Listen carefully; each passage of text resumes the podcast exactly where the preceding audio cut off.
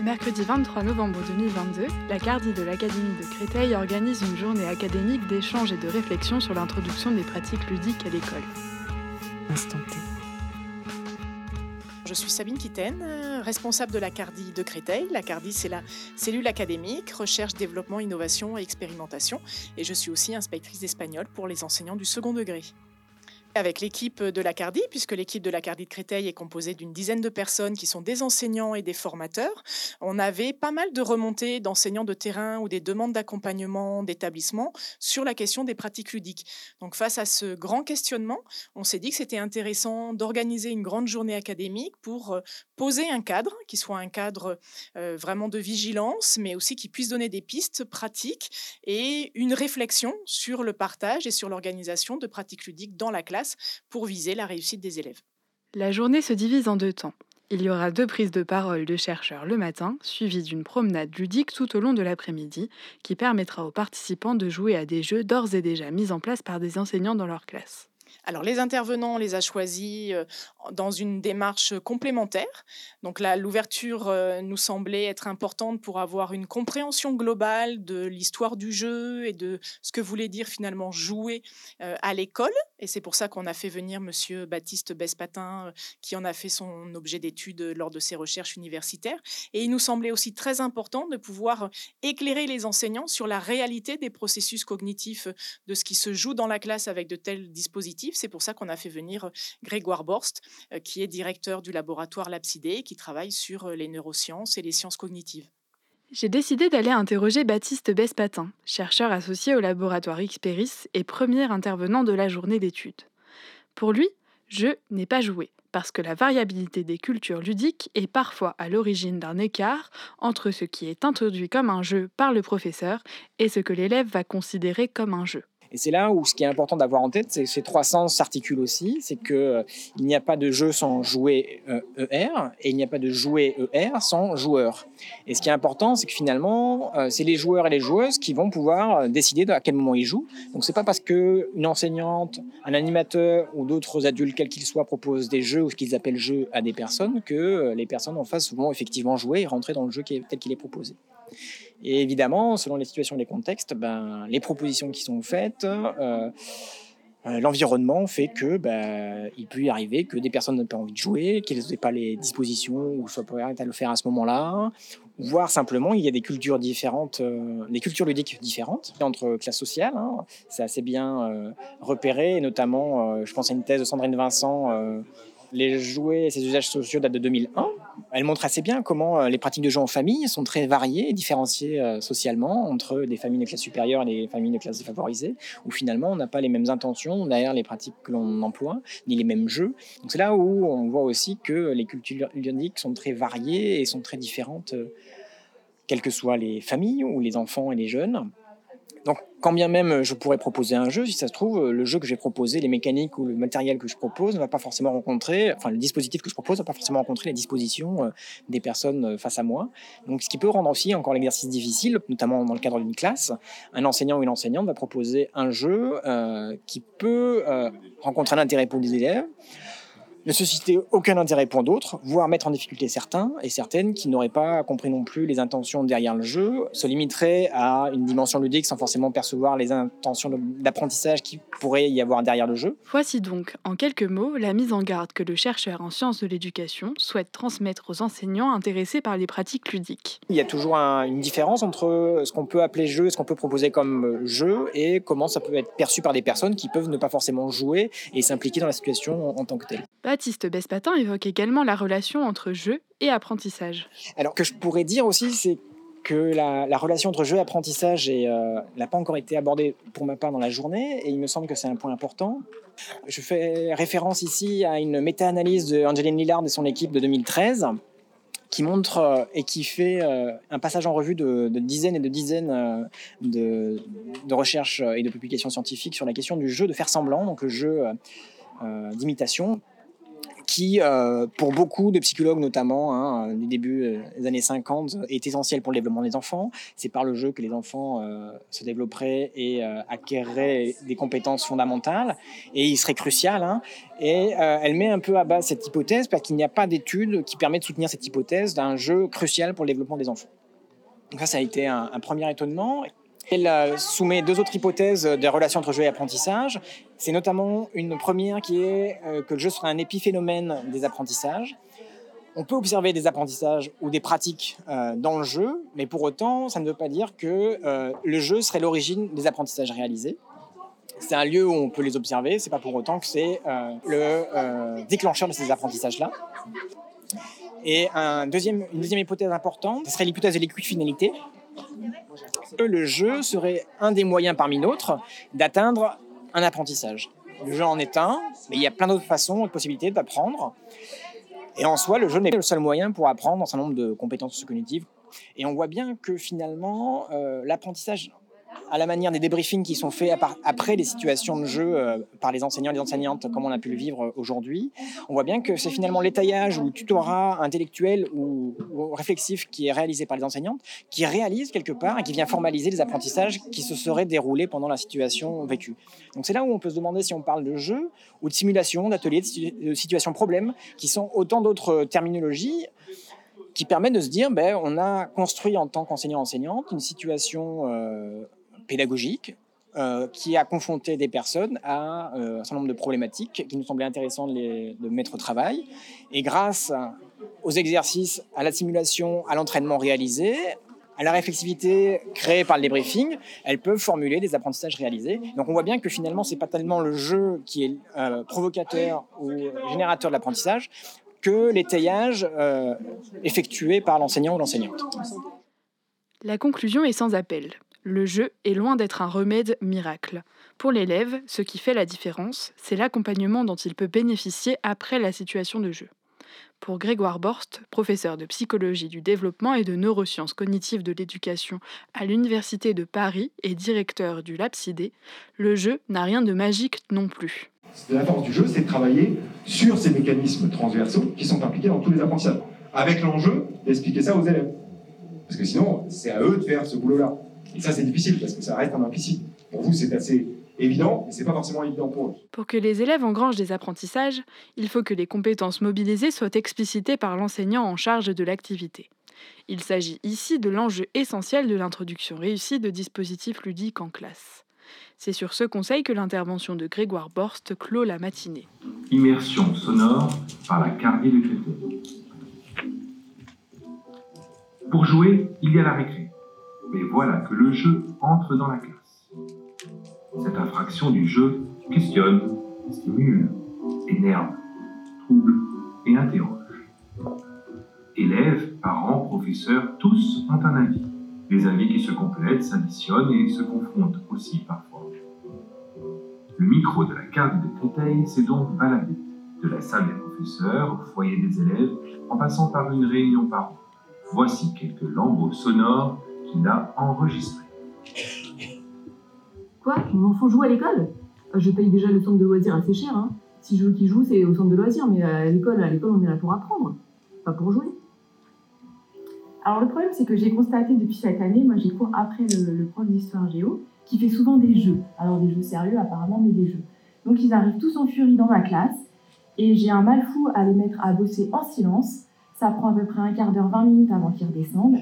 Et moi, le travail du coup sérieux que je leur ai demandé, ils sont pas capables de le faire. Donc je trouve ça problématique.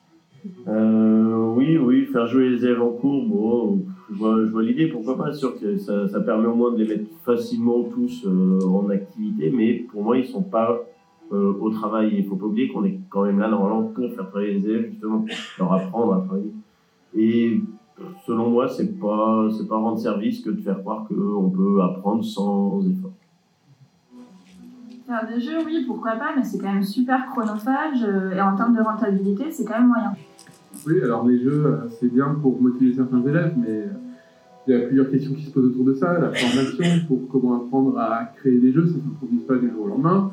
Il y a aussi la question de si on ludifie tout, est-ce que les élèves seront aussi réceptifs à d'autres types d'approches didactiques?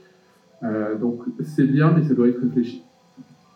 Oui, bon, la pédagogie par le jeu, on a tous vu passer, on a parfois essayé, mais bon, on constatera toujours que en fait, les bons élèves arrivent à faire la différence entre euh, ce qu'ils font et l'objectif qu'on a, et donc ils arrivent à tirer un apprentissage de ça. Mais en général, les élèves euh, un peu trop scolaires ou en difficulté, ils vont juste retenir qu'ils ont joué et ils vont manquer la notion principale à transmettre, et c'est toujours les mêmes qu'on laissera sur le carreau. Cette journée d'études permet, grâce à la promenade ludique, de mettre en relation conseils théoriques et pratiques ludiques concrètes des enseignants présents. Pour ce premier atelier de l'après-midi, l'idée est d'apprendre les maths en dansant. Alors bonjour à tous, donc moi c'est euh, Siam Ben Youssef, professeur euh, au collège Guy Moquet à Villejuif. Et euh, je vais vous présenter donc, mon projet Matadance. Donc en tant que prof de maths, bah, voilà, on sait que les élèves ne sont pas spécialement très contents de venir à nos cours en général. Ils ont tendance à voilà, rechigner, à quoi ça sert, ça sert à rien, et puis c'est trop dur. Et, et puis bon, il y a des blocages qui sont créés. Donc voilà, moi j'ai décidé de, de, de, regarder ce qui se passe autour de ces élèves-là.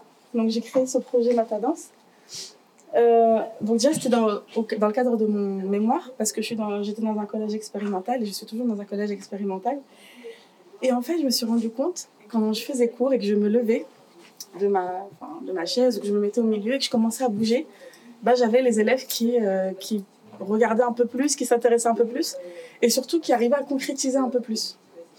Donc c'est là que je me suis dit, bah, il faut peut-être faire quelque chose avec le mouvement, d'où est né bah, le projet Matadance. Alors, donc le projet Matadance, en fait, c'est quoi? C'est une séance qui commence par un petit questionnaire sur euh, les triangles, la symétrie ou autre chose. Ensuite, on, doit, on demande aux élèves de créer une chorégraphie sur ces thématiques-là. Et ensuite, on leur demande aux élèves de refaire le petit questionnaire. Il est maintenant temps pour les participants de s'essayer à Matadance. On va mettre ça en place. Ça vous dit de danser ou? Bah Moi, j'ai pensé à la symétrie. Imaginez-vous que vous êtes un élève et qui ne comprend pas du tout ce que c'est que la symétrie quand on lui met à l'écrit la symétrie axiale, c'est nanana, etc. Imaginez que vous êtes ce genre d'élève-là et que je vous dis, bah, créez-moi une, une chorégraphie et il n'y a que la symétrie dedans. Donc je vous propose de vous mettre par groupe de deux et de faire euh, une petite chorégraphie de 10-15 secondes. et de me dire après si vous pensez. Quelle est la règle? Comme tu veux. Tant qu'il y a de la symétrie axiale. Ok. Grave, on fait des gestes comme ça. Attends, attends. Ça peut. Ça peut.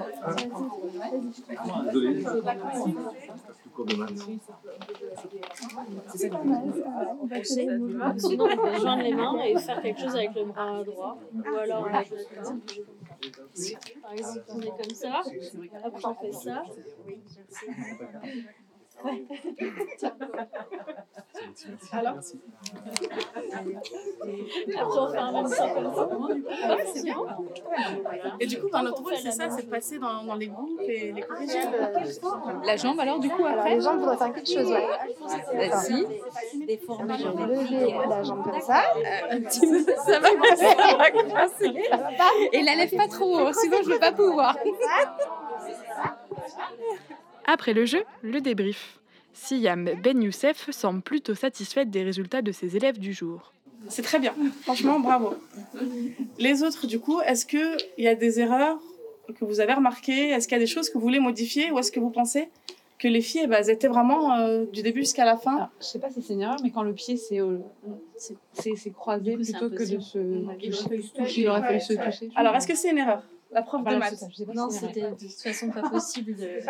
Alors, c'est pas une erreur. hein. Les élèves, ils ont souvent l'impression que c'est une erreur, Ah, mais quand on a une ligne, si on est comme ça ou comme ça, tant que c'est symétrique à chaque fois, là, on s'est imaginé la ligne, donc il n'y a pas du tout d'erreur, vous inquiétez pas. Est-ce que vous, les garçons, vous aviez, vous saviez pas trop ce que c'était que la symétrie Non, pas du tout. Est-ce que ça vous a aidé Oui, oui, oui, oui, parce que je, je suis allé vous chercher pour vous demander, vous nous avez montré. euh, Et ça voilà. vous a aidé à- visualiser peut-être? Exactement. Donc voilà, quand on se met dans la tête des, des élèves euh, qui ont des difficultés à visualiser, à se, se prendre au jeu, ça, ça permet vraiment d'avoir un outil en plus. Alors je vais juste vous montrer rapidement euh, au niveau du suivi en classe. Voilà, lors d'un contrôle, j'ai. euh, là, c'était l'année dernière. hein. je me souviens, grâce à Matadance. Ah, Donc là, c'était sur les cercles. Et euh, un élève en très grande difficulté, vraiment qui, qui rencontre pas mal euh, de, problèmes de compréhension au niveau des maths, des textes aussi, euh, des consignes. Et euh, pour qui bah, bah, cette fille-là s'appelle Mamadama, que je salue si, si, un jour elle écoute l'enregistrement. Elle a eu énormément de difficultés à se mettre dedans et tout. Et elle était vraiment à fond sur Matadance, elle venait à toutes les séances et ça l'a beaucoup aidé. Et vraiment, jusqu'à maintenant, elle me dit, bah, maintenant, quand je révise à la maison, je mets dans le miroir et je danse et ça me permet voilà, de, de visualiser. Vous voyez comment le, le mouvement peut aider en fait. Euh, et, et, en fait, les, les résultats qu'on obtient, c'est que là, les élèves tentent, ils ont moins de blocage, ils arrivent à concrétiser ce que c'est. Et je sais pas s'il y a des profs ici, mais on a tous les élèves qui ne veulent même pas tenter, qui ne veulent même pas essayer. Et là, on a quelque chose qui les motive un peu à tenter, à essayer. Le quartier d'affaires vous rapporte 3 que je vends. Vous ne devez plus que 2 dollars. Et le promoteur qui récupère 3. Et vous ne devez plus que 1 dollar. Moi, je suis promoteur là-bas. Donc, je voudrais 6, comme ça, vous en gardez 2. On change de discipline pour le prochain arrêt de cette promenade ludique. Bonjour, je m'appelle Rémi Pavin, je suis professeur d'histoire-géographie au lycée Louise Michel de Bobigny et formateur à l'INSPE de Paris. Je suis venu riche, ma ville a disparu. Ah, votre ville a disparu, vous êtes Madame le maire. L'atelier architecture et urbanisation, c'est d'abord un jeu de rôle. Les élèves sont amenés à incarner les différents acteurs qui peuvent participer à l'échelle d'un pays au phénomène de métropolisation. Les participants découvrent en jouant un processus complexe et intriqué.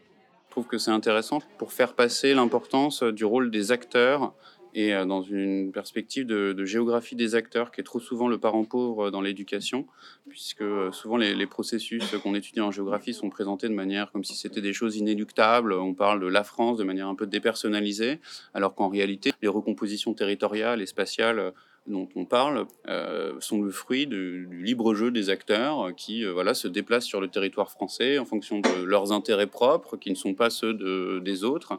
Et, euh, finalement, l'évolution socio-spatiale découle de, ce jeu des acteurs. Et ça, ça permet de, je dirais, de, mieux le faire passer chez les élèves. Ah bah là, c'est le moment où il faut réfléchir. Moi, je suis la banque, il y a déjà un quartier d'affaires qui s'est construit. Mais là, vous êtes trois à avoir des dossiers. Ah, mais nous, on a fusionné pour avoir plus de moyens. Ah, c'est ceux qui ont fusionné, je vais... ça a l'air plus intéressant par là. Voici ce qui se passe en classe après le moment de jeu. Les jeux sont toujours suivis d'un moment dit d'institutionnalisation on est là pour ramener les savoirs. Hein, on n'est pas là juste pour jouer, on est quand même euh, à l'école. Ce jeu s'inscrit donc dans un thème sur la métropolisation. Et j'attire votre attention sur l'évolution, la recomposition. La recomposition en première, c'est la notion centrale du programme de géographie de tout au long de l'année. Et euh, on essaye de montrer comment la métropolisation recompose les territoires. Et j'attire votre attention sur la recomposition territoriale qui a eu lieu dans notre pays. Deux villes ont disparu, ont été rayées de la carte, une ville qui était la capitale s'est étendue. Deux villes de province ont quand même réussi à tirer leur épingle du jeu. J'attire aussi votre attention sur le fait que est-ce que quelqu'un vous a obligé à vous déplacer? Est-ce qu'il y a eu un, une, sorte de, dictateur qui vous a attrapé, qui vous a déplacé? Non, vous avez fait tout vous-même. Vous-même, par le jeu des acteurs, vous avez recomposé le territoire national. D'accord? Et c'est ça, finalement, euh, dont on peut se servir. Et après, tout au long du chapitre, quand on va amener des notions un peu abstraites euh, auxquelles les élèves euh, ne sont pas forcément très accrochés, on va pouvoir leur rappeler, tu te rappelles, voilà, la ville, elle s'étend, mais c'est comme quand on avait joué, il y avait une ville qui s'étendait, les gens se sont déplacés, il y a des villes qui sont attractives. Pourquoi? Parce qu'il y a des fonctions de commandement à l'intérieur de certaines villes, euh, et puis il y en a d'autres qui n'ont pas de fonction de commandement et qui du coup périplient. Donc la, la, métropolisation, ça va contribuer à accroître les inégalités urbaines, etc., etc., etc. Pour le dernier jeu que je vous présenterai aujourd'hui, on change encore une fois d'univers. Cette fois-ci, il n'est plus question de permettre aux élèves d'intégrer des connaissances reliées à une discipline en particulier. Ce que les deux enseignantes que nous allons entendre essayent de transmettre à leur classe concerne plus globalement les méthodes d'apprentissage. Fanny Durand-Rocher et Céline Kael, professeurs au lycée Jacques Fédère à Épinay-sur-Seine, ont mis en place un programme de huit jeux, dont celui présenté aujourd'hui fait partie. Le jeu s'appelle Dessinez-moi la Lune, est-ce que quelqu'un le connaît? Non, ok. Alors du coup, bah, il y a tout le monde peut être volontaire dans ce cas-là. Ok. Et une deuxième personne, du coup L'objectif, là, en fait, on va apprendre ensemble à jouer un jeu, on va vous expliquer les règles du jeu. Euh, quand ils vont rentrer, donc on va faire deux équipes, il va falloir qu'ils euh, retrouve les règles de notre jeu. Donc notre jeu, c'est dessine-moi la lune. En gros, euh, on a un stylo imaginaire et puis on a une feuille imaginaire et on va dessiner des lunes. Et nos, lu- nos lunes, elles vont soit être belles, soit être pas belles. Et donc, bah, nous, on va savoir quand est-ce qu'elles sont belles et quand est-ce qu'elles sont pas belles. Et eux, leur objectif, c'est de, de découvrir pourquoi on sait qu'elles sont belles ou pas belles. Donc, par exemple, je vais donner mon stylo à Céline. Merci. Elle a fait une lune magnifique. Parce que j'ai dit merci. Si on la refait. Et donc là, maintenant, je lui donne un stylo. Elle a fait une lune horrible. Parce qu'elle n'a pas dit merci. Parce que j'ai pas, dit j'ai pas dit merci. Alors, ce qui va se passer, l'objectif, bien sûr, c'est qu'il trouve la règle du jeu avant la fin. Avant la fin, il faut y avoir un temps imparti. Euh, donc, au bout d'un moment, si on voit que ça dure trop longtemps, on va commencer à donner des indices. Il faut, que ça, il faut à la fois que ça dure suffisamment longtemps qu'il ne trouve pas et à la fois que ça dure pas trop longtemps. Quoi. Maintenant que les règles sont claires pour tout le monde, c'est l'heure du jeu. Et cela peut s'avérer frustrant. Ah, je suis nul, j'ai toujours pas trouvé. Merci. Deux, trois minutes. Écoute bien. Mais genre, je vois que vous insistez sur les merci, merci, merci, merci. c'est. Merci, un grand merci à nouveau. Ok. Mais c'est tout ce que je vois. Bah, du coup, essaye de, de faire le très lien beau. avec est-ce que c'est beau ou moche. Merci de tout mon cœur. Magnifique. Waouh. Magnifique. Ah, genre, plus, plus le dessin il est moche, plus vous dites c'est beau. Non, mais tu te. Écoute bien. En fait, ce qui se passe lorsque les élèves jouent à Dessine-moi la Lune reflète les différentes phases du processus d'apprentissage. Justement, le but de ce jeu, c'est de travailler la persévérance avec les élèves. En fait, le but, c'est de faire travailler cette courbe. Cette courbe, c'est la, courbe de phare. Et en fait, elle montre un peu ce qui se passe pendant tout apprentissage. C'est-à-dire qu'au début, je ne sais pas, mais ne sais pas je ne sais pas. Je- tout va bien, c'est cool. Ensuite, je, je, je rencontre une difficulté, un problème à résoudre que j'arrive pas à résoudre avec l'état de mes connaissances un moment précis. Et donc, je suis là. Je ne sais pas et je sais que je ne sais pas. Alors, il y a deux possibilités. Soit euh, vraiment, je me sens vraiment trop mal, ou euh, je vais persévérer? Mais l'idée, c'est justement pour les élèves qui se sentent vraiment mal à cette étape-là, de leur montrer que quand ils arrivent en haut, ils peuvent ressentir un sentiment agréable. Et c'est la suite en fait de la courbe, c'est qu'une fois qu'ils ont compris la solution au jeu, ils ressentent une émotion agréable. En matière de jeu éducatif, la diversité des pratiques est considérable. Mais les avertissements exprimés par les deux chercheurs invités doivent guider cet univers des possibles. Lorsque l'on joue en classe, dans un but éducatif, il faut toujours veiller à expliciter aux élèves les compétences visées par les dispositifs mis en place. C'était un reportage de Nour Mohamedi et à la réalisation Sébastien Boudin.